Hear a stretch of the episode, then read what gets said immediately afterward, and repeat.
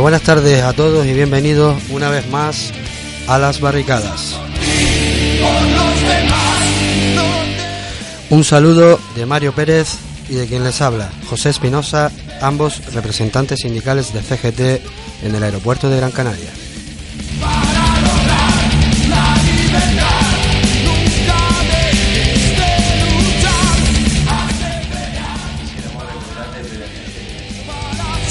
La Confederación General del Trabajo, CGT, es un, es un sindicato solidario porque apoyamos a todas las organizaciones y movilizaciones encaminadas al bienestar laboral y social. Asambleario, porque todas las decisiones las tomamos en asambleas de afiliados, siendo los delegados sindicales los encargados de que se cumplan la voluntad de la mayoría y que practica la autogestión, porque no recibimos subvenciones del Estado, financiándonos casi exclusivamente con las cuotas de nuestros afiliados. Por todo ello, y teniendo en cuenta de que no estamos ligados a ningún partido político, podemos decidir que somos totalmente libres e independientes para hacer lo que creemos que nos define mejor, la acción sindical,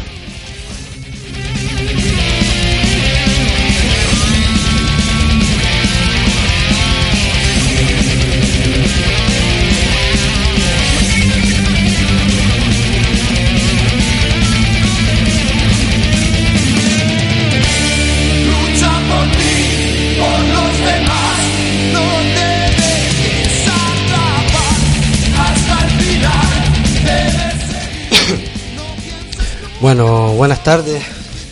Buenas tardes a todos. Buenas, tardes, Mario. Eh, antes de entrar en la materia que nos ocupa hoy, quisiéramos comentar eh, un poco así por encima que, que hay una noticia por ahí que los sindicatos mayoritarios que convocaron huelga en, en el tema de, de Telefónica, de las contratas y las subcontratas que hablamos en, la, en el programa anterior, eh, que la convocaron más tarde que, los sindicatos más pequeños, como pueden ser CGT, etcétera, etcétera, eh, desconvocaron, desconvocaron ya la huelga, pues llegar, parece ser que llegaron a un acuerdo eh, con, con, Telefónica y las subcontratas y tal, a espaldas, parece ser, de los trabajadores y hay una gran indignación, mientras que los sindicatos pequeños siguen manteniendo la huelga inicial, que es la primera que se convocó, que, que parece ser que siguió en marcha pero que, parece ser que, los trabajadores de, estas contratas y subcontratas, etcétera, están indignados por esta maniobra, una vez más, de los grandes sindicatos y, nada, decirlo aquí y que al parecer eh,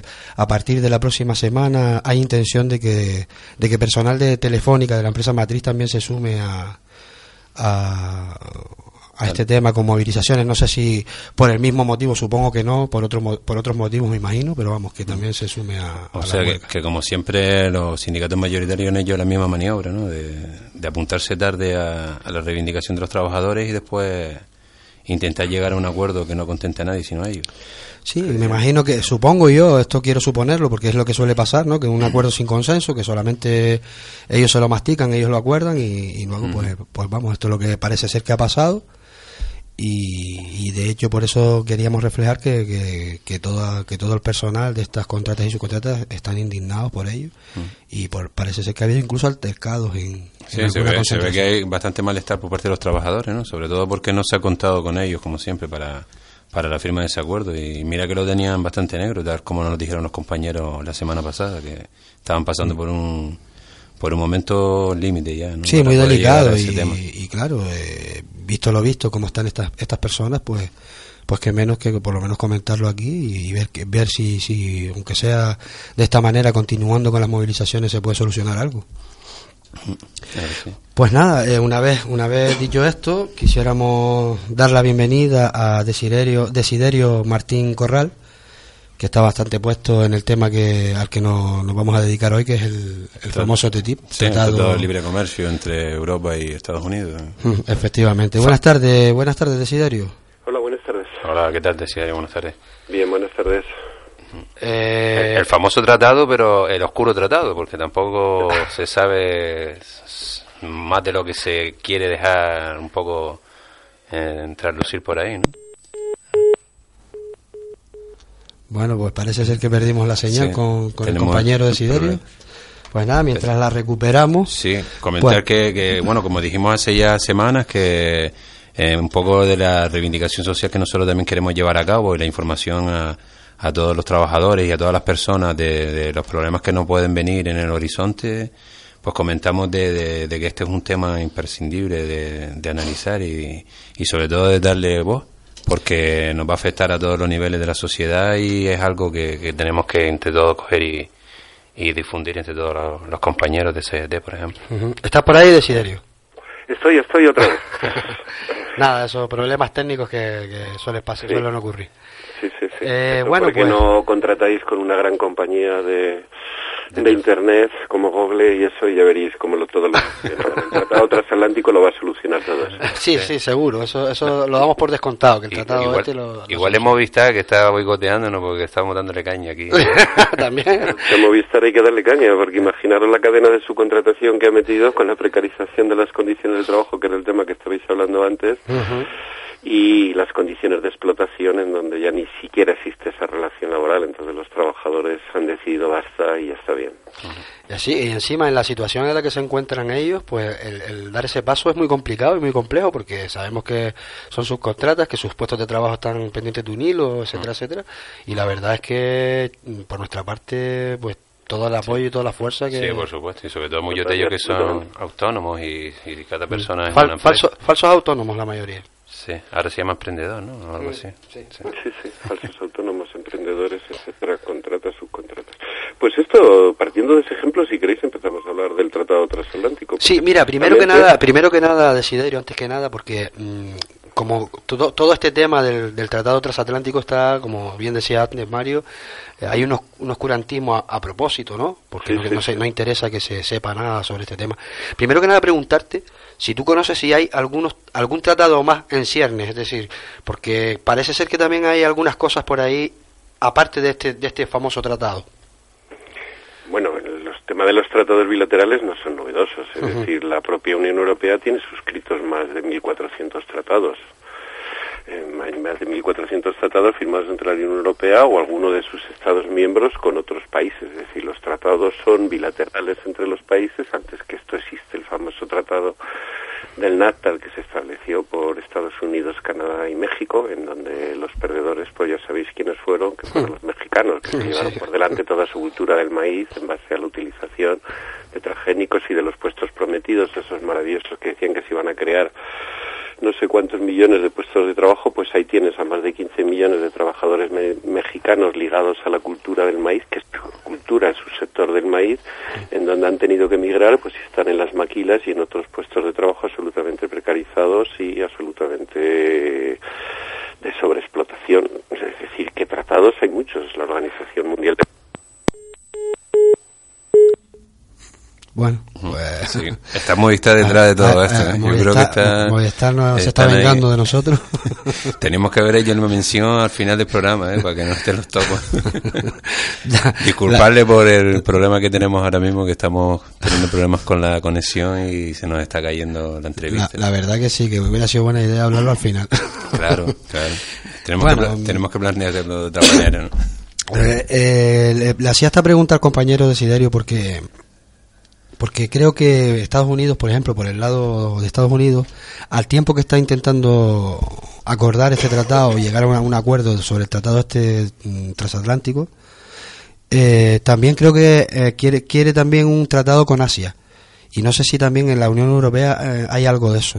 más o menos por eso preguntaba. ¿Desiderio está? ¿Sigues por ahí? ¿Has vuelto? Vuelvo a estar en ¿Estás entonces, no? Sí, estoy, estoy. Vale.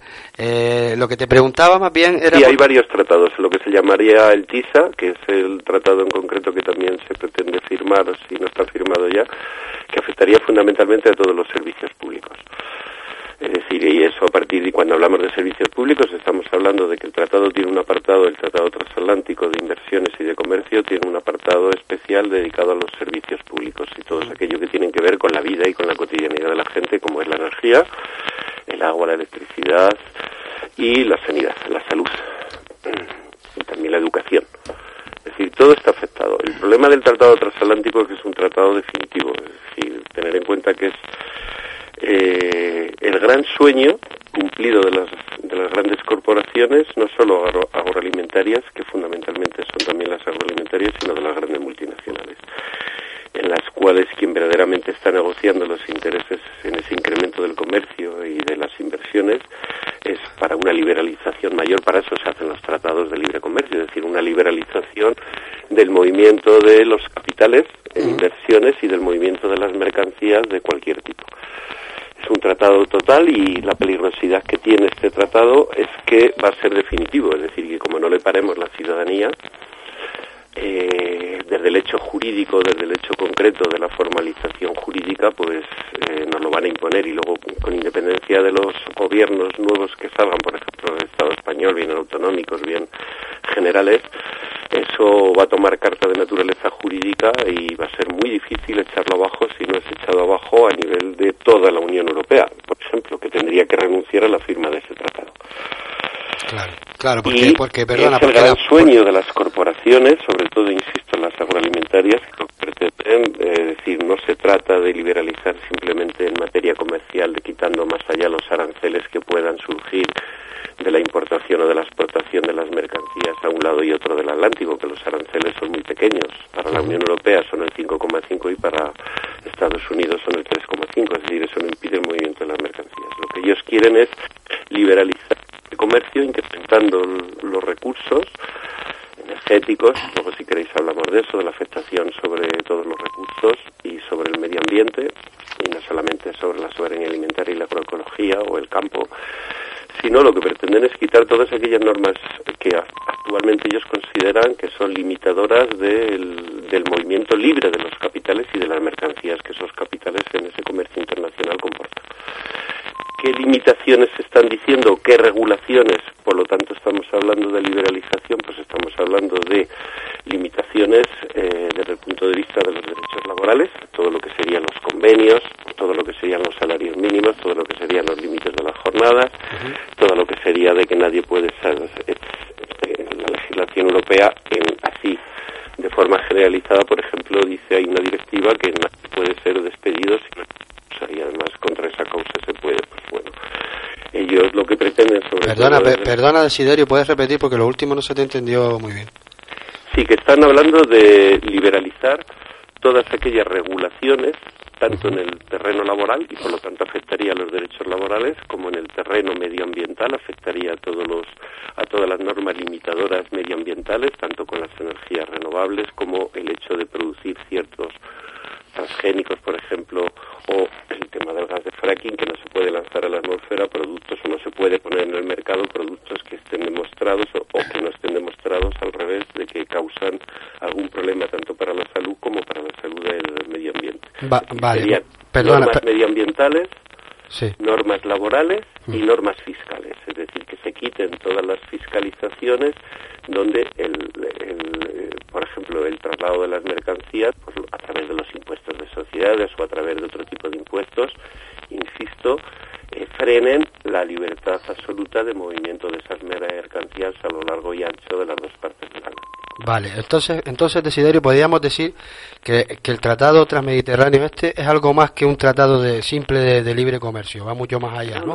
y de inversiones, total. Eh, su, su, su, homónimo, su traducción al, al, del inglés, el TTIP, sería Asociación Transatlántica para el Comercio y la Inversión. Y la inversión, vale. Claro, pero ahí está el problema principal y su principal objetivo y finalidad es eh, os lo explico con palabras de lo que dice en el propio tratado. Acabar con las barreras reguladoras que limitan los beneficios potenciales de las corporaciones transnacionales a los lados del Atlántico.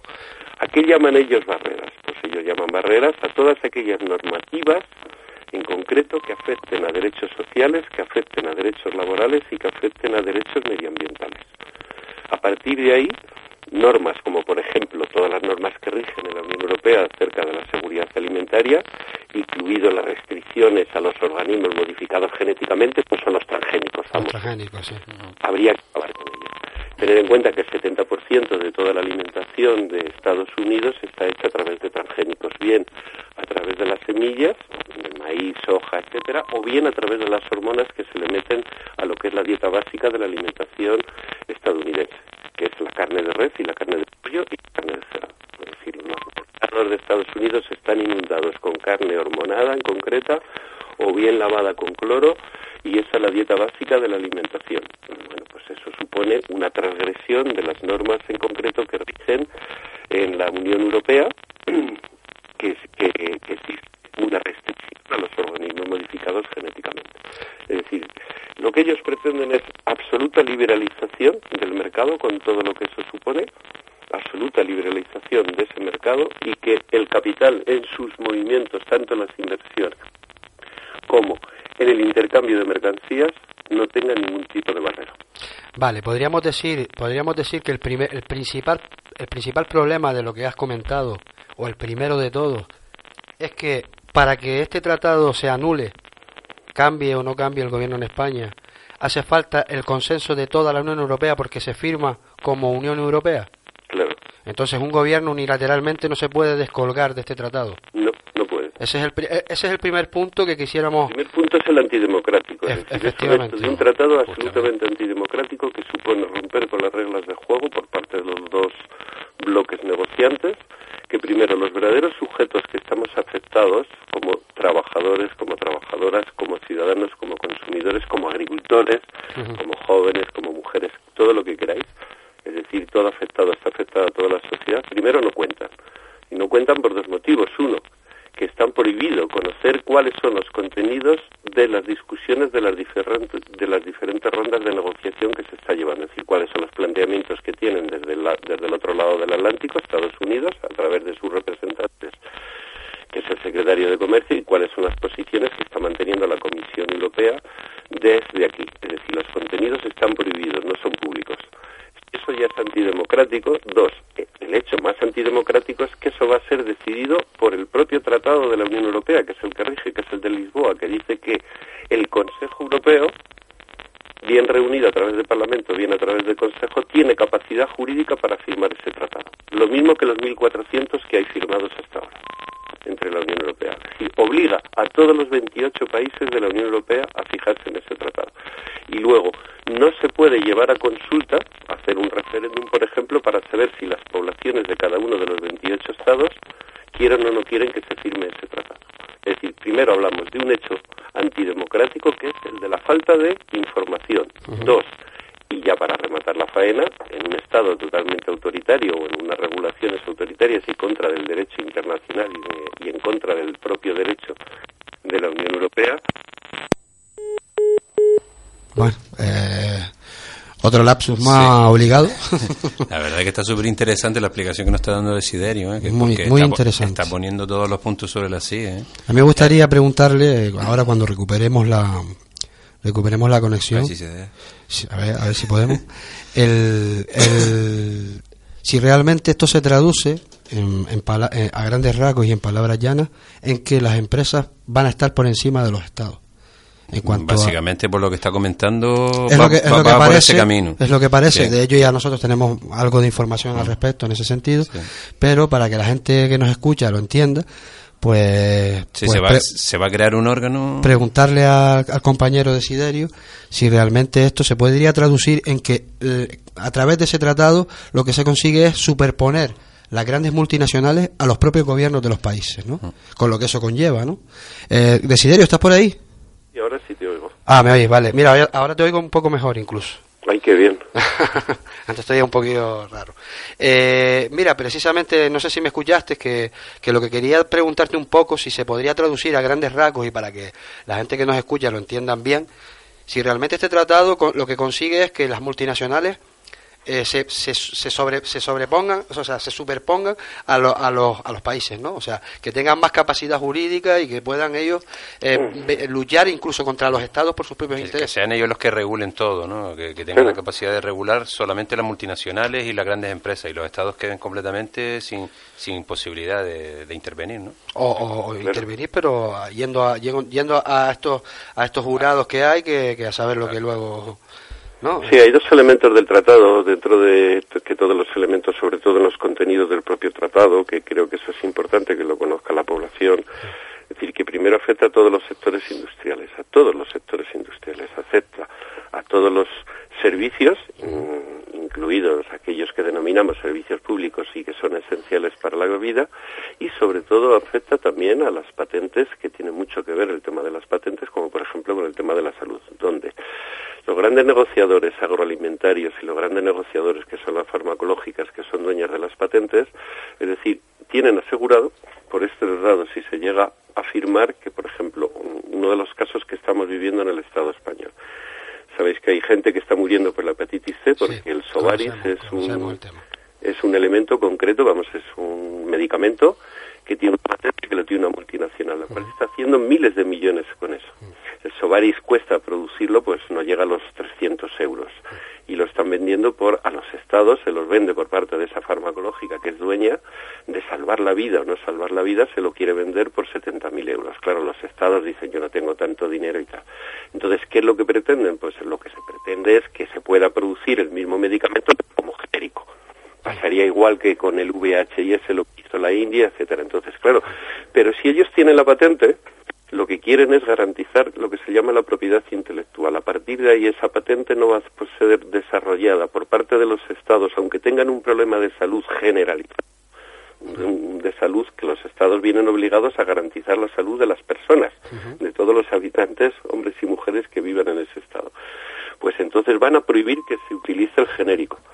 ¿Por qué? Porque eso les está restando expectativas de negocio a las multinacionales, a las grandes multinacionales. Digo eso por ser uno de los de los vectores que yo creo que más entendible puede ser con la población. Pero mira, el tema de las patentes, porque yo tengo entendido que las patentes en, en las farmacológicas son una, son una serie de una serie de años, ¿no? ¿Me escuchas? ¿Me escuchas ahora? Ahora sí, pero muy mal, se corta. Que yo tengo entendido que las patentes en la farmacológica son una serie de años las que te cubre la patente. Y a partir de esos años los estados son tienen la capacidad de poder hacer el genérico que tú dices, ¿no? Claro. O sea, esto lo que cortaría sería que esos años... Cortaría que hay un periodo de vida con la patente de lo que se llama la propiedad intelectual que afecta no solamente a las patentes, sino también afecta, pues por ejemplo, a todo el tema de Internet, etcétera, el conocimiento, 50.000. Pero dejemos eso que es un poco más Pero en el tema de las patentes, es decir, ellos tienen que garantizar que durante 40 años, en concreto, eso no sale fuera de sus circuitos, a no ser yo empresa, Walmart, cualquiera, Monsanto, etcétera, que sea dueño de esa patente, de ese fármaco que va a salvar miles de vidas de la gente, lo ponga en libertad y se lo deje. No, no. Es decir, lo que pretenden es mercantilizar la salud en base a un negocio. Lo que menos les importa es la salud, lo que más les importa en concreto es el beneficio. O lo único que les importa. O sea, si el sistema que, que hay hasta hoy en día ya de por sí es inmoral, claro que es inmoral totalmente, o sea, ellos quieren dar tres pasos más allá. Quieren ir tres pasos más allá. El ejemplo concreto sería la India, lo que trataba de deciros antes. La India tenía un problema muy grave de, SIDA, lo que es el VHI, pero no podía pagar los retrovirales a los precios en concreto que las, las farmacológicas, los vamos, sí.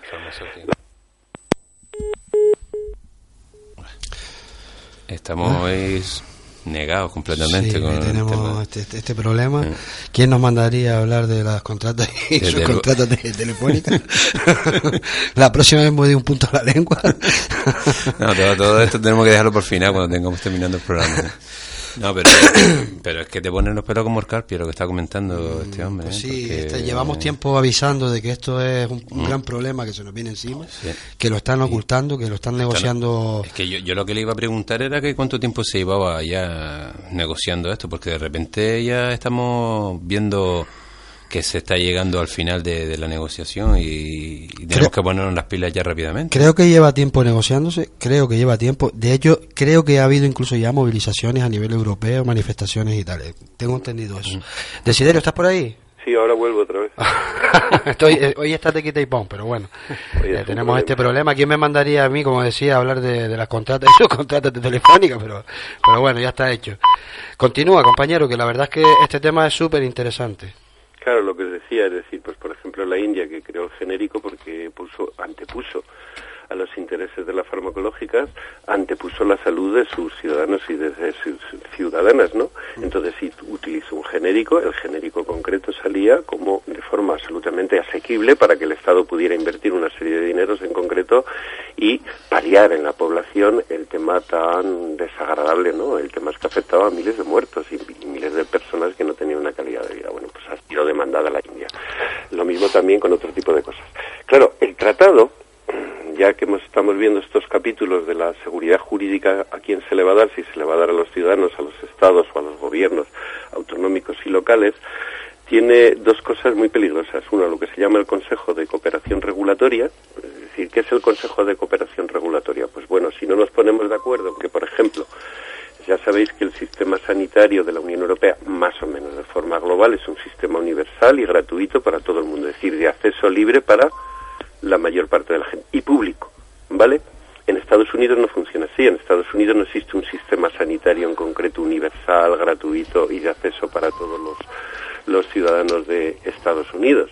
Es más, existe ahora una propuesta que pretende Obama de meter en un sistema parecido al, al, europeo, de meter una sanidad pública que acceda al menos la parte básica y de hospitalización que pueda acceder toda la población. Bueno, pues las 50 empresas que trabajan en la medicina privada, que son fundamentalmente aseguradoras, como aquí Sanitas o, o Aderlas, pues allí son mucho más fuertes, etcétera, y, ellos han hecho enmiendas en concreto diciendo que eso va contra no sé cuánta con la quinta enmienda de, de la Constitución de Estados Unidos. No me la conozco, no me hagáis caso de la quinta enmienda pero que eso atenta contra la libertad de mercado y atenta contra los intereses de las empresas. Sí, de hecho, de hecho esa propuesta de Obama creo que era una propuesta de las principales de su programa electoral de las últimas elecciones, creo, creo recordar. No ha sido posible hacerlo. Los republicanos están haciendo en el Congreso lo único son voceros a través de los lobbies de las multinacionales en las cuales son dueñas de la salud de la gente. Mm. Para que nos entendamos todos, de firmarse ese tratado, cualquier comunidad, cualquier ayuntamiento o cualquier estado Digo, porque aquí tenemos la seguridad que nuestro sistema de salud está está nacional y luego está descentralizado por comunidades autónomas, ¿vale? Sí. Pues cualquier cualquier gobierno autonómico, por ejemplo el de Canarias, que creo que tenéis gobierno autonómico, ¿no? Sí. Pues el de Canarias sacara una normativa que dijera toda la sanidad nuestra pública es pública y no puede ser interferida a través de empresas privadas de la sanidad. Bueno, si el tratado estuviera firmado, eso sería impugnado por cualquiera de las multinacionales de la sanidad privada y se llevaría a un tribunal de lo que se llama la resolución de conflictos. Un tribunal que no tiene nada que ver con el derecho internacional, sino que es un tribunal ad hoc, al uso, que se pues, que se va a crear con este tratado, que está compuesto por tres árbitros o por tres abogados, ni siquiera tienen la categoría de jueces. La diferencia entre se te oye mal, se te oye mal, de Eh, mientras recuperamos un poquito el tema. ¿Estás? ¿Estás?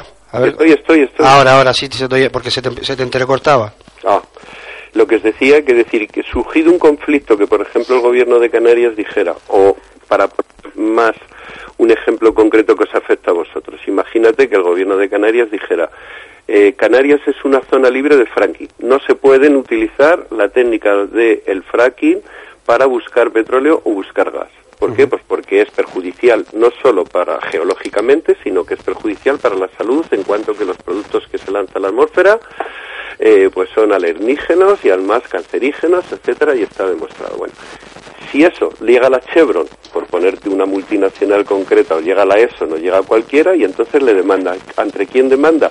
Ante lo que se llama ese Tribunal Especial de Arbitraje, que en sus siglas en inglés es IDSE, que es resolución de los conflictos entre inversores y gobiernos, bien sean autonómicos, bien sean estatales o bien sean locales. A partir de ahí es una demanda que está vista por tres abogados, los cuales son nombrados por las partes que cobran la friolera de mil, de mil dólares la hora de trabajo. Con lo cual tú ya para empezar a litigar, para empezar a litigar tienes que poner miles de millones, cosa que a los estados, y tal como están las situaciones de los presupuestos de cada uno de los estados de la Unión, parece ser que no les sobran demasiado. Dos, Además, lo que te van a pedir no solo las inversiones que hayan hecho o los costes que hayan invertido o los dineros que se hayan gastado con las inversiones, eso, sino que te van a decir, te van a pedir lo que se llama las expectativas de negocio y las expectativas de beneficio. O en derecho laboral le llamamos el lucro cesante. Como tú me has impedido realizar mm. este negocio y has impedido que yo me sitúe ahí en Canarias para hacer prospecciones con el tema del fracking, pues invertido, por ejemplo, 200 millones iniciales, más luego esto tendría de vida este pozo para buscar petróleo y gas a través de la técnica del golpeo, del, del fracking, durante 20 años, a razón de esos 20 años, en función de que yo tenía expectativas de ganar 5 millones, 10 millones, 15 millones de euros al año, pues te sale tanto. Y esa es la demanda que van a interponer ante esos tres supuestos jueces, que no son jueces, que son árbitros, y la que va a dilucidar las diferencias que haya entre los inversores o grandes corporaciones y cualquier tipo de gobierno, no solo de los estados 28, sino de cualquier gobierno autonómico, cualquier gobierno local que pueda sacar una norma limitadora de la libre circulación de las mercancías o de la inversión de capital. Es decir, que impida el comercio. Eso es lo más antidemocrático porque ni siquiera estamos hablando de las reglas del derecho internacional, sino de unas reglas propias que el propio tratado se, se dota de ese mecanismo de resolución de conflictos entre inversores y estados hay muchas experiencias que sin llegar a tener firmado ese mecanismo de resolución de conflictos entre inversores y los estados, ahora están teniendo pues países enteros como Uruguay que por el hecho de haber puesto las cajetillas de tabaco que eran peligrosas, pues le ha demandado la Phyllis Morris y le pide 2.300 millones de euros. Así o al gobierno alemán que está demandado por una empresa multinacional que es dedicada a las centrales nucleares, a construir centrales nucleares, que sabéis que el gobierno alemán decidió paralizar la construcción de centrales nucleares. Entonces tiene una demanda por parte de esa multinacional dedicada a eso. Es decir, a lo largo de la historia hay muchas a lo largo de la historia reciente. Muchos, muchos ejemplos recientes, ¿no? Claro, Argentina también tiene varios conflictos internacionales. El último le tuvo con, con, Repsol con el tema del IEP. Pero es que ahora este además va a ser ya no el tribunal este internacional que hay de árbitros que está en Suiza, no, no, es que este es específico ya para resolver todos los conflictos que surjan entre inversores y estados de todos y cada uno de los temas que se cierren y se están negociando en el Tratado Transatlántico de Libre Comercio y Inversión. Para decirlo más llanamente, es como si yo organizara un partido de fútbol y yo pongo, el otro equipo pone sus 11 jugadores y yo pongo los 11 jugadores y los tres árbitros, ¿no? Claro. Mm. Vale. Son jueces y parte ellos de todo. Y además marca las reglas. Y las reglas las ponen ellos. Dónde, tú pasas la pelota, cómo vas a pasar la pelota y cómo puedes pasar la pelota. Porque en el momento que no pases la pelota, como ellos dicen que se debe pasar la pelota, que es reglas que van a quedar constituidas en el Tratado Transatlántico, ya las cago. Si a ti, por ejemplo, si te quitan la pelota, tú demandas a esa persona que te ha quitado la pelota porque estás impidiendo el libre tránsito tuyo al campo contrario, ¿no? Por ejemplo. Vale. Mira, Desiderio, una, una, duda que yo tengo. ¿Cuándo, ¿Sabes más o menos cuándo se empezó a comenzar en la negociación de este tratado? ¿Lleva mucho tiempo eh, el tema de las negociaciones? Sí, desde el 13 de octubre creo que se empezó a negociar más o menos en junio del 2013. Junio 13 y ya vamos por la tercera ronda. Actualmente están en Estados Unidos porque esta vez tocaba y es la tercera o cuarta ronda. Y hoy precisamente en el Parlamento Europeo se está discutiendo por parte de los parlamentarios y parte de los tratados, digo perdón, de los que están representando a la Unión Europea, ese tema de la resolución de conflictos. El IEDS, ese famoso que acabamos de decir que eso es el arma de eh, donde ya nos entregamos con toda la población y toda la ciudadanía nos entregamos a las grandes negocios de las multinacionales que van a hacer de la vida bastante imposible con respecto a lo que conocemos. Es muy grave lo del tratado, ¿eh? es decir, lo que pasa es que no tenemos información suficiente ni canales suficientes como para explicar cómo está afectado toda la cadena de la vida. Y cuando decimos toda la cadena de la vida, es toda la cadena de la vida. Efectivamente, eh, no, no, es que sea muy grave, es que esto es una invasión en toda regla. Es el tratado total, es decir, con esto cerraríamos el ciclo de esa expansión capitalista en el mundo mundial liberalizadora. Y todo porque quieren competir a través de Estados Unidos y la Unión Europea en un mercado que cada vez es más global, cada vez más competitivo y cada vez está financiarizado más. Y claro, pues las otras partes también juegan, como es China, como es Asia, como es parte del Pacífico, y quieren no perder cuota de mercado. ¿En base a qué? Pues a incrementar las mercancías, con lo cual no hacemos ni caso a los límites de los recursos, no vamos a, no tenemos en cuenta las consecuencias medioambientales que son muy serias y que afectan a la vida, como es el cambio climático, como es el dióxido de carbono, etcétera, y lo que vamos a hacer es producir muchísimo más, producir, producir, producir y seguir lanzando, por ejemplo, a la atmósfera toneladas o millones de toneladas al año de dióxido verdad que es peluznante. ¿eh? Mm, sí, sí. Eh, ya lo decíamos desde hace tiempo, llevamos diciéndolo, que esto le pone a uno los pelos de punta. Y es no solamente el tema del... y lo importante que es y el apagón informativo que hay, porque como acaba de comentar Dice, se llevan dos años ya de negociación con este tema y, no se no se ha dado cobertura ninguna ni, ni se ha puesto sobre sobre la mesa para que la población se, se informe de lo poco que hay que informar y se debata pero con toda la intención del mundo con toda la intención del vamos mundo a quitarle hay un apagón, hay un apagón terrible. ¿qué es lo que qué es lo que hay aquí en juego. No los intereses, sino la supremacía de las multinacionales. No hablamos solo de intereses, intereses tienen ya. Estamos hablando de que de la supremacía, o sea, de, imponerse a cualquier cosa que se le ponga por delante. No, y, en, definitiva de convertirte a ti como ser individual en solamente parte de, una producción de productos y de consumidor. no tienes otro tipo de, eres mercancía de posibilidad de regular, ni de solicitar que haya mejora, ni, ni de ningún derecho. Solamente te dedicarás a producir cuando te toque y a consumir para que ellos sigan ganando. No sirves para otra cosa. Y ellos no solamente no respetarán lo que son las normas medioambientales de, las que hablaba el compañero, mm. sino mm, por lo que por lo que cuentan no van a respetar ninguna norma. O sea ninguna norma ni norma como dice de recursos. Les da igual los, los, recursos que dejen para mañana si se los pueden coger hoy los cogerán hoy. Eh, y sobre todo de salud, laborales, sociales, de todo tipo. O sea, esto, esto afecta a, a, la, todas, las capas, y a toda la vida de todo el mundo, o sea, salvo y las que salen aquí eh, con las dos orejas y el rabo por la puerta delante son las multinacionales. Aquí no hay otra, es lo que más o menos es lo que interpreto yo en, función de lo que está hablando este hombre. ¿Estás por ahí, Desiderio? Ah, mira, primero pedirte disculpas, que no esto es ajeno a nosotros. que la verdad es que estás hablando aquí por parte y, no sé. la verdad que se corta bastante el ritmo de la entrevista, pero lo sentimos mucho, ¿no? No, no, yo también lo siento, es decir, porque creo que pero bueno, son los elementos técnicos de la gente que montamos cuestiones comunicativas alternativas y eso siempre pasa. Pues nada, continúa, porque la verdad es que no haces más que refrendar lo que ya más o menos nosotros sabíamos un poco por encima, ¿no? Porque sabes que tú lo conoces en, en profundidad este tema. Mm. Nosotros teníamos ligeras pinceladas de lo que más o menos podíamos eh, recabando por ahí, ¿no?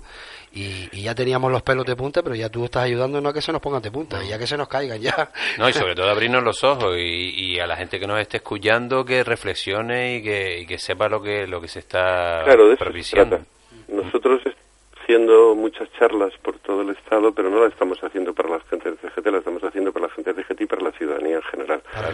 Entonces, resulta que cuando se da información real y cuando se discute desde la seriedad, desde el rigor y sobre todo desde la ética, pues se entiende perfectamente. Es decir, y yo se han constituido plataformas anti-TTIP o Stop TTIP en, en todos los estados, digo, perdón, en todas las localidades de los estados por donde pasamos.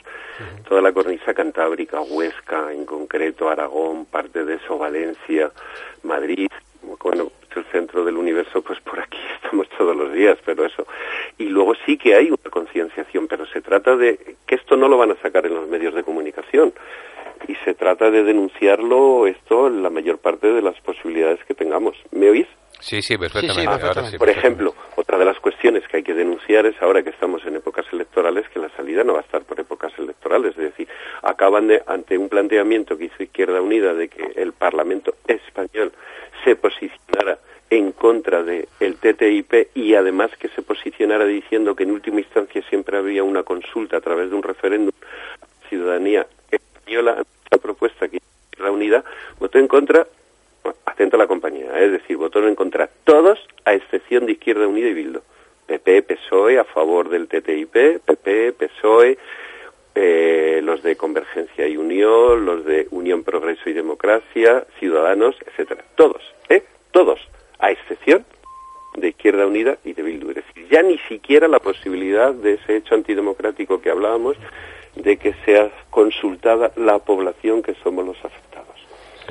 Pues fíjate que, pues la población nos tiene mucha idea y hay movilizaciones que han sido muy importantes. La del 18 de abril fue una movilización global en todo el mundo, en los dos lados del Atlántico, donde el Estado español reunimos a unos cientos de miles de personas, sumado a las movilizaciones que hubo en todas las ciudades. En Madrid hubo cerca de 20.000 personas en la manifestación y eso que se trabaja con condiciones muy precarias porque no salimos en los periódicos, no hay posibilidad de hacer un debate serio con la ciudadanía donde se pueda discutir sobre el modelo agroalimentario o la soberanía alimentaria, sobre todo el tema de los transgénicos, sobre todo el tema del gas de fracking, sobre todo el tema de la agricultura en general, la propiedad intelectual, la patente, los servicios públicos, cómo van a estar afectados. Y, y, es muy importante hacerlo, es decir, que afecta a toda la cadena de la vida, a toda la cadena de la vida y que solamente está hecho para incrementar el comercio con las consecuencias que supone con un incremento del comercio, que es decir, bueno, pues las consecuencias medioambientales es agravar y multiplicar o acortar el tiempo del colapso ante la escasez de recursos que hay ante el cambio climático. uno de los principales problemas es, el descontrol, ¿no? Que, que, no, no, va a haber nadie que, que los controles, como tú bien dices, prima, prima eh, la, la producción, prima lo que es los intereses económicos y no hay ninguna medida de control de ningún tipo, por lo tanto... Por producir, el crecer por crecer, lo que es el capitalismo, es eh, llevar el, capitalismo al paroxismo. Exacto, A lo máximo. Eso es lo que se llama la liberalización absoluta.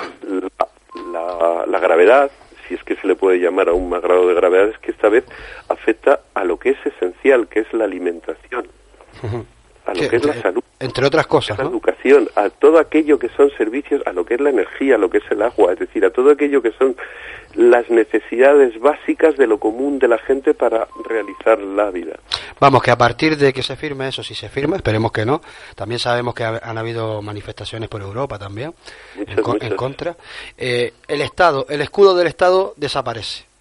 No, no, los estados ya no cuentan absolutamente para eh, nada. Hoy en día que se está hablando, por ejemplo, no, compañero, de, del tema energético, ¿no? De, la, de las familias que, que no tienen la posibilidad en invierno de, tener calefacción, etcétera, etcétera, pues eh, se está hablando a nivel político y tal de ayudarlas en un momento dado, que el Estado... ofrecerle una cobertura a la hora de... Exacto, les ofrezca una cobertura para que en, eso, en, ese, en, ese, en esos momentos... garantizar bienes básicos para la eh, población. Eso desaparece. Tenga comida y tenga calor. Sí, efectivamente, eso desaparece, ¿no? Sí. De un plumazo. Sí, sí, eso se cortaría, ¿verdad? Se corta y porque y de hecho se está cortando, no está siendo garantizado reglas de juego que hay. Y, y es, es, más, pues imaginaros en concreto que aquí viene, si como nos metan el gas de fracking, ese, pues por poneros un ejemplo, en economía comparativa el gas de fracking a los estadounidenses les sale a 3 euros, a los europeos nos sale a 11, 12, 13 euros, es decir, eso no es nada, vamos, no puede competir con el gas de nos inundan con gas de fracking aquí, con todas las consecuencias que eso supone para el medio ambiente y para las personas.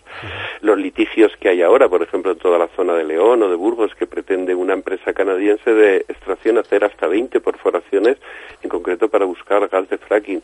El proyecto Castor, que afortunadamente se ha cerrado. Bueno, o sea, todo ese tipo de cosas, eso va a determinar la vida de la gente, aparte que va a romper la, la pequeña y mediana agricultura, es decir, no trabajar el campo como si fuera una empresa para producir lo más deprisa posible y poner en el mercado la mayor parte de productos, sino que estamos hablando de una agricultura ecológica, una agricultura tradicional de pequeña y mediana agricultura que va a desaparecer porque las multinacionales americanas, vamos, son de 12 a 1, es decir, allí las granjas estadounidenses comparadas con las granjas europeas, entendiendo por granja todo el ciclo, desde la tierra hasta el ganado, hasta la distribución de alimentos o de semillas o de lo que sea, nos ganan por 12 a 1. Es decir, entonces no va a haber posibilidad de competir. en, realidad se convierte en una fábrica de, producir rápido y de producir masivamente. Y de meter más cosas en el mercado, no sabemos muy bien. Y además, luego que esas cosas que nos meten en el mercado, que son los productos básicos, que es la carne de pollo y la carne de ternera y la carne de cerdo, pues en concreto está tratada hormonalmente, es decir, por eso se le engorde y lavada con cloro. Y eso tiene unas consecuencias para la salud. Es decir, no el, estándares de salud de los estadounidenses, en la mayoría de los estadounidenses, en concreto de cómo comen, cuál es su dieta alimenticia, también estaría afectada la pesca, o sea, es que es todo. Es decir, ya por ejemplo no tendríamos pescado fresco de la forma que tenemos ahora, con independencia de el precio que haya o no sino que todo sería pescado conservado porque las grandes conserveras van a, acopar todo ese mercado. Bueno, eh, lo del pescado fresco, mientras tengas una caña y vivas cerca del mar, pues igual igual lo solucionan, ¿no?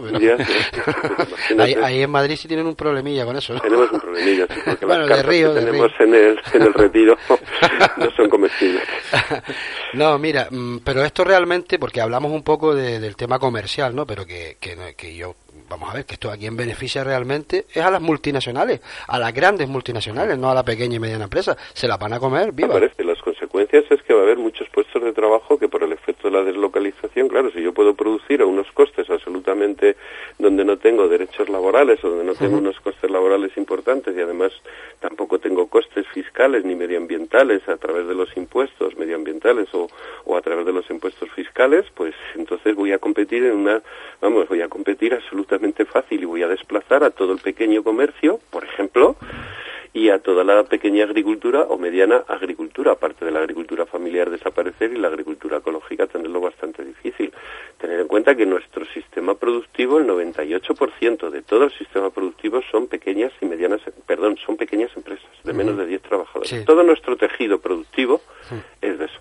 Y solo las grandes multinacionales, que es a través de las empresas del IBEX 35 que producen más del 55% de toda la riqueza o de todo el Producto Interior Bruto. Entonces, ahí, ¿qué es lo que aparece? Si tú fomentas un modelo concreto de que solo son las grandes corporaciones las que van a tener posibilidad de eh, pues yo qué sé, decir, imagínate que la Comunidad de Madrid se vuelve más loca que se ha vuelto hasta ahora y dice que en vez de seis hospitales que ya mandaron a la gestión privada, pues ahora quieren todos los hospitales de Madrid y todos los centros de ambulatorio de Madrid. Pues te va a venir Capio, que es una multinacional de la sanidad privada, te va a entrar en ese concurso y te lo va a dar por cuatro duros y va a desplazar a toda la gestión pública. Claro, no, y aparte, aparte de eso que dices, que, efectivamente, eh, el tema de los litigios, porque los que, como tú decías muy bien, para tú mantener un litigio con un Estado tienes que tener unos recursos ilimitados de capital. Entonces, cuando hay... De inicio tú no puedes sacar normas, es decir, que ya los estados en principio no pueden sacar normas anti-fracking o normas de diciendo blindar todos los servicios públicos, entendiendo por servicio público el agua, la sanidad y la educación. No podría sacar, sino que tienes que posibilitar el libre mercado. El libre mercado significa eso, que no haya barreras. En la Unión Europea tenemos ya alguna experiencia con la directiva Bolkestein cuando se liberalizó el mercado interior y de servicios. Sí, en los cuales hay varias.